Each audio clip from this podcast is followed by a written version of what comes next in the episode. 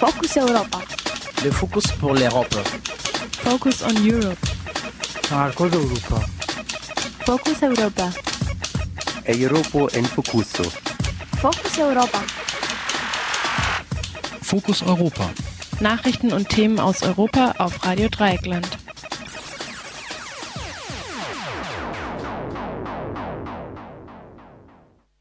Hallo und herzlich willkommen zu Fokus Europa Spezial am 28. Juni 2013.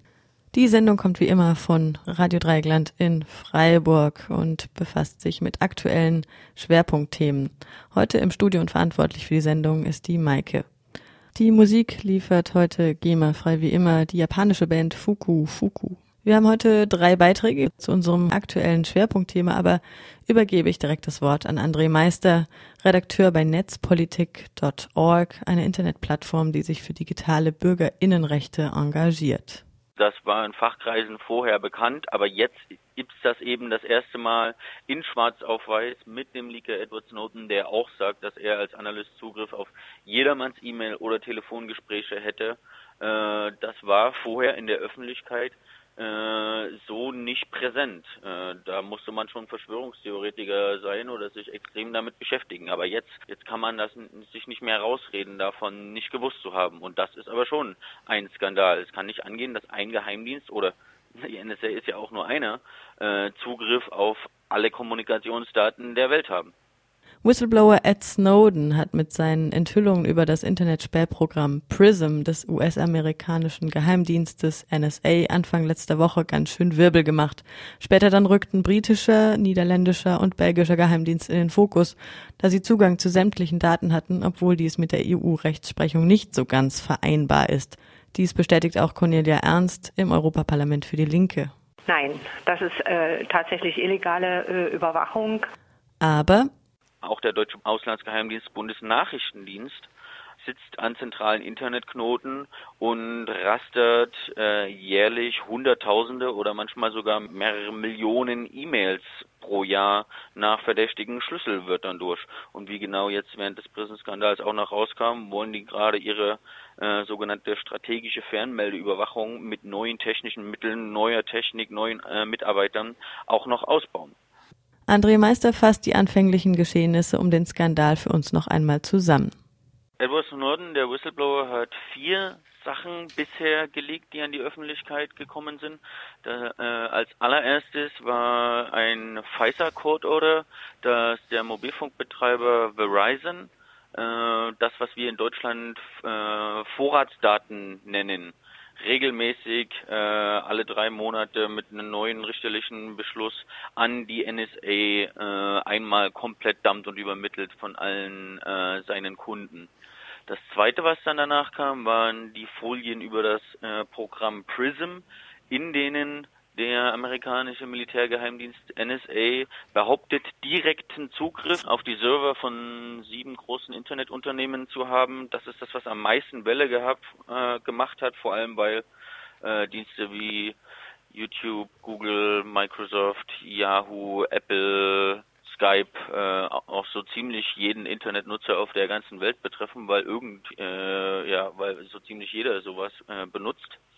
Dann kam aber von Snowden und Greenwald noch ein Papier hinterher zu einer ehemals geheime Direktive von Präsident Barack Obama aus letztem September, die amerikanischen Militärs und Diensten erlaubt, offensive Cyberangriffe zu führen. Quasi das, was man permanent China vorwirft, äh, machen auch die USA äh, auch in massivem Ausmaß. Äh, in einem anderen Artikel von vor zwei Wochen sind da irgendwie Terabyteweise von Daten pro Stunde angesprochen worden. Und das vierte, äh, was bisher von diesen beiden Leuten in Zusammenarbeit an die Öffentlichkeit gedrungen würde, äh, war dieses ähm, Big Data Analyse Rasterfahndungsprogramm Boundless Informant ähm, in dem auch Folien gab mit lustigen Grafiken, wie viele äh, Kommunikationsmetadaten, also nicht Inhalte, sondern wieder die Verbindungsdaten äh, von Staaten auf der ganzen Welt durch die NSA und deren Analysten äh, ja, zu, ähm, worauf die darauf zugreifen können. Die NSA ist ja auch ein riesiger, also der größte und bestfinanzierteste Geheimdienst der Welt, deren explizite Aufgabe ist, das sogenannte Signals Intelligence, SIGINT, eben das Abgreifen von meist elektronischer Kommunikation aus allen äh, Kommunikationsnetzen, äh, ob drahtgebunden, Satelliten oder äh, Mobilfunk, äh, und die, äh, ja, die Annahme war schon immer, dass die alles absaugen, wo sie ihre Finger drauf äh, bekommen können, was heutzutage so ziemlich jeder Telekommunikationsverkehr der Welt ist. Aber wie die vier Programme, die auch beide nur kleine Teilbereiche äh, des ganzen NSA-Aufgabenbereichs sind, zeigen, nutzen die viele verschiedene Möglichkeiten, um ihre riesigen Data Center, wie sie unter anderem in Utah haben, zu füllen. Und nicht alles ist Prism, äh, aber alles greift irgendwie ineinander. Wie bereits eingangs erwähnt, hatten europäische Geheimdienste ebenfalls Zugriff auf die Daten. Nur gilt im europäischen Rechtsraum bisher der Grundsatz der Lawful Interception, der sogenannten erlaubten Überwachung. André Meister im Interview mit RDL-Redakteur Sönke. Ja, Lawful Interception, äh, das gibt's überall. Das ist vorgeschrieben in der EU und in äh, USA. Das Anbieter oder Produzenten von Telekommunikationsinfrastruktur eben Behörden die Möglichkeit geben müssen, wenn es eben lawful einen Richterbeschluss oder eine andere gesetzliche Ermächtigung gibt, auf Kommunikationsdaten zuzugreifen, äh, diese Möglichkeit auch zu bieten, was wiederum in anderen äh, Zusammenhängen völlig grauenhaft ist, denn äh, genau das sind die Sachen, die wir hier den Anbietern vorschreiben, die die dann aber auch im ja, Regime wie Iran äh, einbauen, äh, die dann wiederum die komplette Infrastruktur überwachen und zwar dann auch für polizeiliche und für äh, repressive unmittelbare Zwecke. Ähm, ob man jetzt BND und äh, NSA immer als lawful bezeichnen kann, äh, das wage ich zu bezweifeln. Und die haben, wie gesagt, auch noch andere Mittel als die äh, lawful intercept devices. Also prinzipiell kann man schon von einer totalen Überwachung sprechen? ja, die NSA speichert einmal jegliche elektronische ja. Kommunikation der Welt. Deswegen ist es ja umso wichtiger, politisch äh, gegen so eine Überwachung vorzugehen. Äh, deswegen ist Edward Snowden auch so ein Held, weil er eben damit wirklich der Bevölkerung schwarz auf weiß äh, ja Beweise liefert, äh, dass das, was bisher unter Verschwörungs als Verschwörungstheorie äh, galt, tatsächlich passiert. Und jetzt können sich freie, offene, demokratische Gesellschaften entscheiden, wollen wir das oder nicht? Und ich hoffe ja wohl mal nicht. Und was sagst du so Äußerungen wie diese vom Innenminister Friedrich, dass er prinzipiell Verständnis dafür habe, weil es diene ja der nationalen Sicherheit sowohl der USA als auch Deutschland? Das sehe ich nicht so. Das war ja klar, dass äh, das kommt, sonst anders kann man das ja auch gar nicht mehr rechtfertigen. Aber mal ganz ehrlich, äh, Obama hat gesagt, es gibt keine hundertprozentige Sicherheit und kein hundertprozent Datenschutz. Es gibt keine hundertprozentige Sicherheit. In keinem Überwachungs- oder Unterdrückungsregime der Welt gibt es irgendwo eine hundertprozentige Sicherheit. Und die Frage ist, ob wir wirklich äh, unsere komplette Kommunikationsprivatsphäre dafür aufgeben wollen, äh, um ein kleines bisschen mehr an gefühlter Sicherheit zu haben. Ed Snowden hat auch gesagt, dass äh, viel mehr Leute in der Badewanne oder bei Verkehrsunfällen sterben als durch terroristische Angriffe. Und ich finde diese ähm, die Komplettüberwachung der internationalen Telekommunikation für ein Unmengen von Geld von demokratisch nicht kontrollierbaren, intransparenten Geheimdiensten äh, ist es nicht wert, um ein minimales äh, Mehr an gefühlter Sicherheit zu bekriegen. Du hast es ja sehr schön gesagt, dass es wirklich ein politisches Problem vor allem darstellt. Was wären denn Möglichkeiten aus deiner Sicht dagegen vorzugehen? Effiziente Kontrollmechanismen oder gar eine Abschaffung des Verfassungsschutzes oder der Geheimdienste? Ja, Möglichkeiten sind unterteilt in was geht theoretisch und was geht praktisch. Äh, wir haben eine schwarz-gelbe Regierung. und also das erste ist natürlich erstmal das Schaffen von Transparenz. Was passiert wirklich? Die Geheimdienste, ähm, Nachrichtendienste operieren im Geheimen und scheuen Transparenz wie der Teufel das Weihwasser. Deswegen ist das ja umso wichtiger, äh, solide Fakten zu bekommen, wie wir die jetzt von Edward Snowden bekommen haben. Äh, auch vom BND erwarte ich dann noch mehr, als er ohnehin schon tut und oft nur dem parlamentarischen Kontrollgremium im Bundestag in geheimer Sitzung irgendwelche Sachen mitteilen muss. Nein, ich möchte das als Bürger auch wissen. Was passiert, sind ja auch meine Daten davon betroffen. Und dann, falls wir denn irgendwann mal äh, umfassende, solide, ehrliche, abschließende Informationen bekommen, dann können wir auch äh, als Gesellschaft entscheiden, äh, ob uns das wert ist. Aber das passiert ja bisher gar nicht, sondern bisher wird ja alles äh, vor uns verborgen, was mit unserer Kommunikation passiert.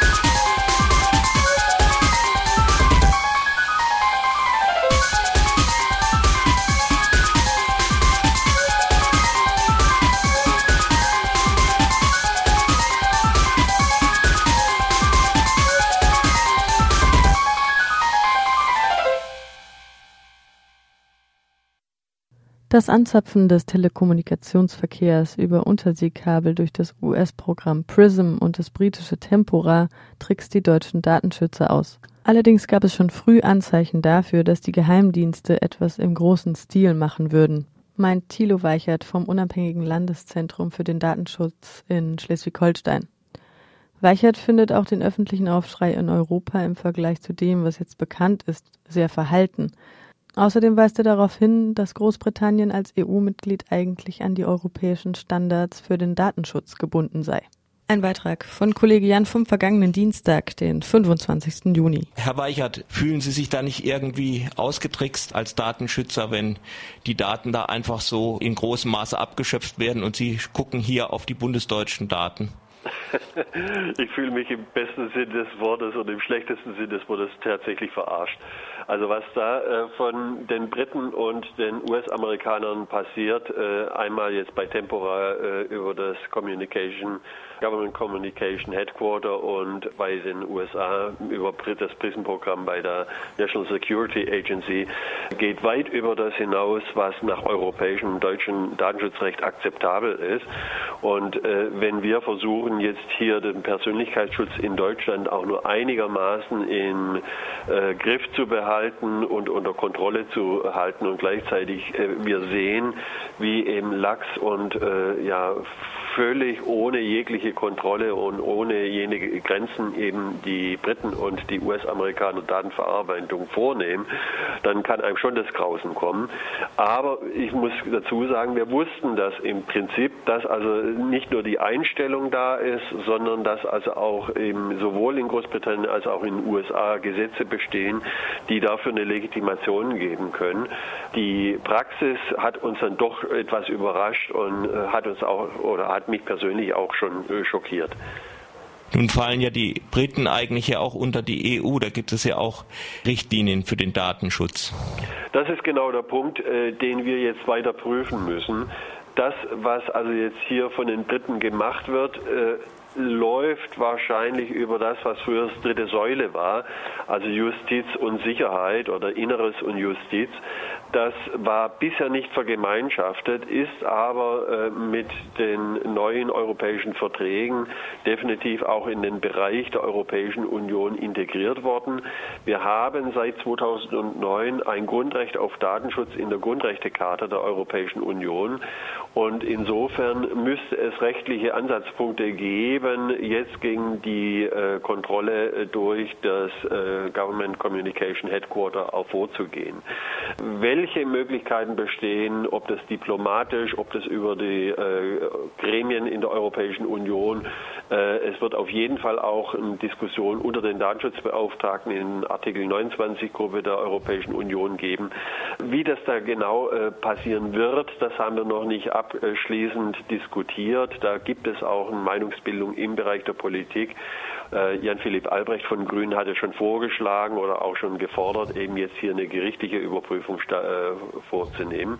Aber äh, da sind wir noch nicht am, am Ende. Wir sind aber schon lange, noch lange nicht am Ende unseres Lateins. Was wird denn jetzt geschehen konkret? Also es wird, äh, es gibt ja äh, die Anfrage der Bundesregierung gegenüber äh, der britischen Regierung. Es muss dann als nächstes eben eine umfassende Sachverhaltsaufklärung geben. Ich vertraue da weniger jetzt der britischen Regierung als weiteren Dokumenten, die von Snowden wahrscheinlich veröffentlicht werden. Das ist ja das Schöne, dass also Edward Snowden offensichtlich sehr, sehr viele Informationen Informationen verfügbar hat, die er dann eben auch der Öffentlichkeit äh, bereitstellt. Äh, dann ist es definitiv notwendig, dass die zuständigen europäischen Gremien sich damit befassen, also Kommission, Rat und Parlament. Wir werden äh, als Datenschützer bei den nächsten europäischen Sitzungen uns auch genau mit diesen Fragen auseinandersetzen. Wir haben keine direkte Kontrollkompetenz, sondern die liegt nun definitiv beim äh, Information Officer in, äh, in Großbritannien. Äh, aber äh, wir haben natürlich die Möglichkeit, dort auch Einfluss zu nehmen. Und soweit ich das bisher gehört und mitgekriegt habe, sind diese ganzen Aktivitäten an dem Datenschutzbeauftragten in Großbritannien auch vorbeigelaufen.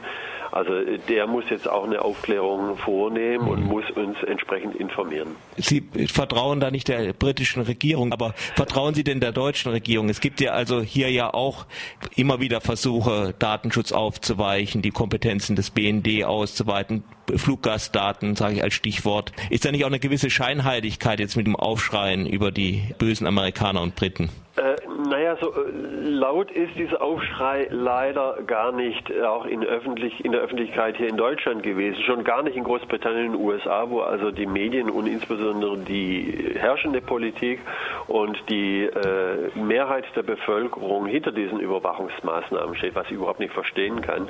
Also jemand, der einen bespitzelt, äh, dem äh, gibt man dann sozusagen dann auch so eine Bestätigung dafür. aber gut, das ist eine Geschichte. Ich habe kein Vertrauen in die britische Regierung, das ist ganz klar. Inwieweit äh, die deutschen Gremien jetzt da ähnlich vorgehen, äh, das glaube ich nicht. Also einfach, weil die Datenschutzkontrolle hier effektiver ist. Der Bundesnachrichtendienst, das hat der Spiegel ja auch offengelegt, äh, hat die Möglichkeit oder versucht sich auch mehr die Möglichkeit äh, zu nehmen, jetzt Internetverkehr äh, zu überwachen. Äh, die technischen Voraussetzungen äh, sind bei weitem nicht die, äh, die das Government Communication Headquarter in London hat. Das habe ich schon vor Jahren festgestellt, dass also dort eben die Briten wahnsinnig investieren, viel Zeit, viel Geld und insbesondere viel Personal Personal auch eben äh, für die Überwachung vorsehen. Wir wussten noch nicht genau, was die machen. Jetzt wissen wir es. Genau das Gleiche sehen wir ähm, bei der NSA in den USA. In Deutschland sind wir da, Gott sei Dank, toi toi toi, noch sehr viel an einem äh, ja, geringeren, äh, einer geringeren Dimension. Aber es ist auch ganz klar, die, äh, der Bundesnachrichtendienst hat die Möglichkeit der strategischen Fernmeldeüberwachung. Das ist sogar 1977 vom Bundesverfassungsgericht akzeptiert worden. Dafür gibt es gesetzliche Regelungen. Das wird kontrolliert durch die G10-Kommission, die parlamentarischen Kontrollgremien. Also hier müsste im Prinzip als nächstes eben auch dann äh, die, müssten die zuständigen Gremien aktiv werden, um zu sehen, ob hier nicht auch in Deutschland irgendwo äh, ja noch Leichen im Keller sind.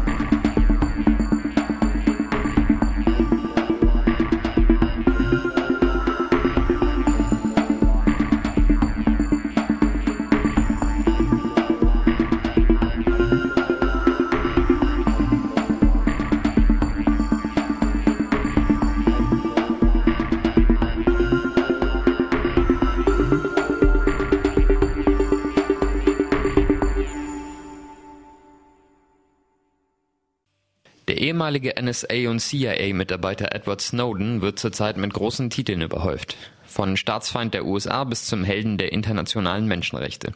Und das aus gutem Grund. Nachdem er das Spähprogramm PRISM der US-amerikanischen Regierung veröffentlicht hatte, enthüllte er neulich auch die laufenden Überwachungspraktiken des britischen Geheimdienstes GCHQ. Unter dem Codenamen Tempora zapft dieser seit eineinhalb Jahren sämtliche Glasfaserkabel an, die von den USA über das britische Festland weiter an andere europäische Länder Internetdaten übertragen. Darunter auch das sogenannte TAT-14-Kabel, das im ostfriesischen Ort Norden nach Deutschland kommt. Es werden schon Vergleiche zu George Orwells Überwachungsstaat gezogen und zu Recht darüber gerätselt, was die britische Regierung mit den Unmassen von Daten anstellen möchte. Snowden nannte das Programm der Briten die größte verdachtsunabhängige Überwachung in der Geschichte der Menschheit. Die Abgeordnete für die linke Fraktion im Europaparlament Cornelia Ernst nennt im Interview mit Radio Dreigland mögliche Gründe für diese Überwachung und erklärt die Position ihrer Fraktion sowie Probleme mit dem Europäischen Rat. Was denken Sie, warum werden diese Daten gespeichert und überwacht? Welche Gründe hat der britische Geheimdienst GCHQ dafür, den Internetverkehr zwischen den USA und Europa auszuspähen?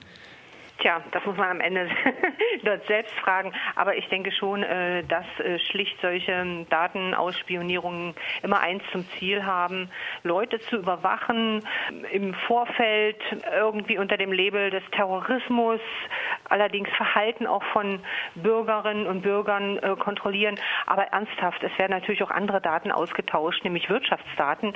Und insofern darf man davon ausgehen, dass es auch um Wirtschaftsspionage immer wieder gehen kann, also bestimmte Vorteile sich zu äh, holen äh, über Daten, über Wissen. Und insofern, es kommt alles zueinander.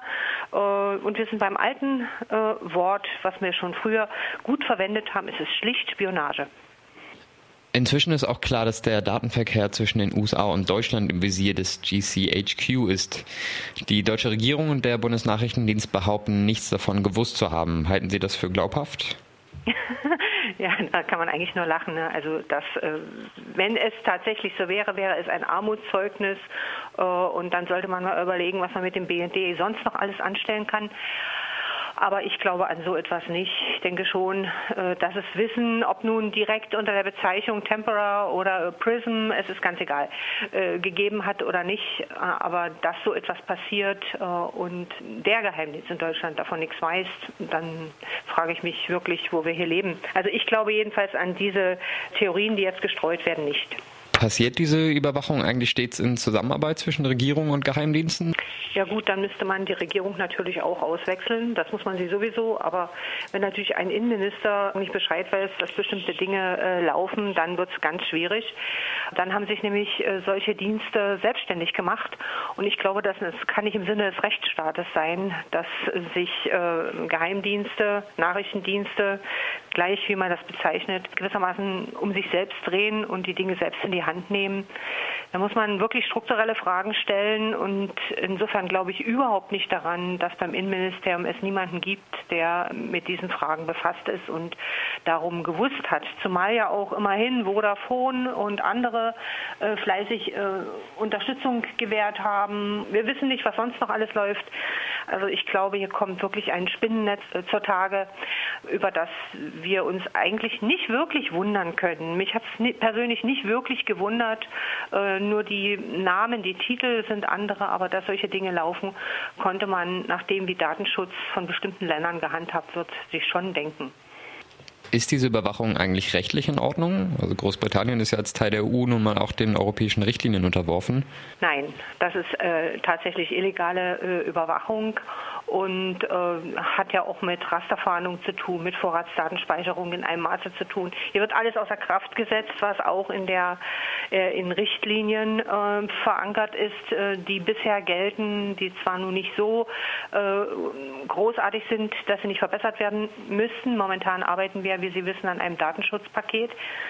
Aber es gibt natürlich äh, Richtlinien, es gibt einen Rahmenbeschluss von 2001 und insofern gibt es sehr wohl Grundlagen, an denen man sich hier abarbeiten müsste. Das passiert hier nicht und insofern sehen wir auch natürlich einen riesigen äh, Rechtsmissbrauch, der hier vonstatten gegangen ist und EU-Recht wird hier gebrochen. Ach, hier ist alles mit dabei, muss ich sagen. Äh, und man muss ja auch auf unsere Gesetzgebung in Deutschland schauen. Äh, wir haben eine ja doch relativ positive Datenschutzgesetzgebung und die wird natürlich auch über den Haufen gefahren aus dem Blickwinkel deutscher Bürger, deren Daten hier überwacht werden. Und welche Konsequenzen ziehen Sie oder Ihre Fraktion im Europaparlament jetzt aus der Veröffentlichung von Tempora? Ja, wissen Sie, wir sitzen wie gesagt an einem Datenschutzpaket. Da gibt es eine Regelung, die muss schlagartig einsetzen und die muss umgesetzt werden. Das nämlich äh, gewissermaßen Daten von europäischen Bürgerinnen und Bürgern, die müssen verarbeitet werden äh, nach dieser Datenschutzverordnung, die gegenwärtig im Entstehen ist. Und die äh, enthält eine Reihe deutlicher Verbesserungen für die Betroffenen und für die Nutzer des Internets beispielsweise, aber auch anderer Einrichtungen. Und insofern glaube ich, ja, man kann etwas tun. Äh, ich möchte, dass wir dieses Datenschutzpaket unter Dach und Fach bringen, das wirklich deutliche Verbesserungen äh, im Sinne der Bürgerinnen und Bürger erbringen würde. Aber man muss, denke ich, auch aufklären. Und äh, im Zusammenhang mit PRISM hat ja die EU-Kommission beispielsweise eine Arbeitsgruppe zur Aufklärung jetzt vor zu bilden. So wurde im letzten Plenary gewissermaßen verblieben. Äh, da ging es also, wie gesagt, um PRISM. Das wollen wir auch äh, in Bezug auf Tempera haben, dass hier untersucht wird, ähm, was eigentlich wirklich Fakt ist und das Ausmaß des Rechtsbruchs tatsächlich ähm, erstmal analysiert werden kann. Und halten Sie es für realistisch, dass so eine neue Richtlinie umgesetzt wird oder dass das dann auch tatsächlich etwas ändert an den Überwachungspraktiken? Es wird am Parlament nicht liegen. Ich sage das so ganz offen. Es wird am Parlament nicht liegen.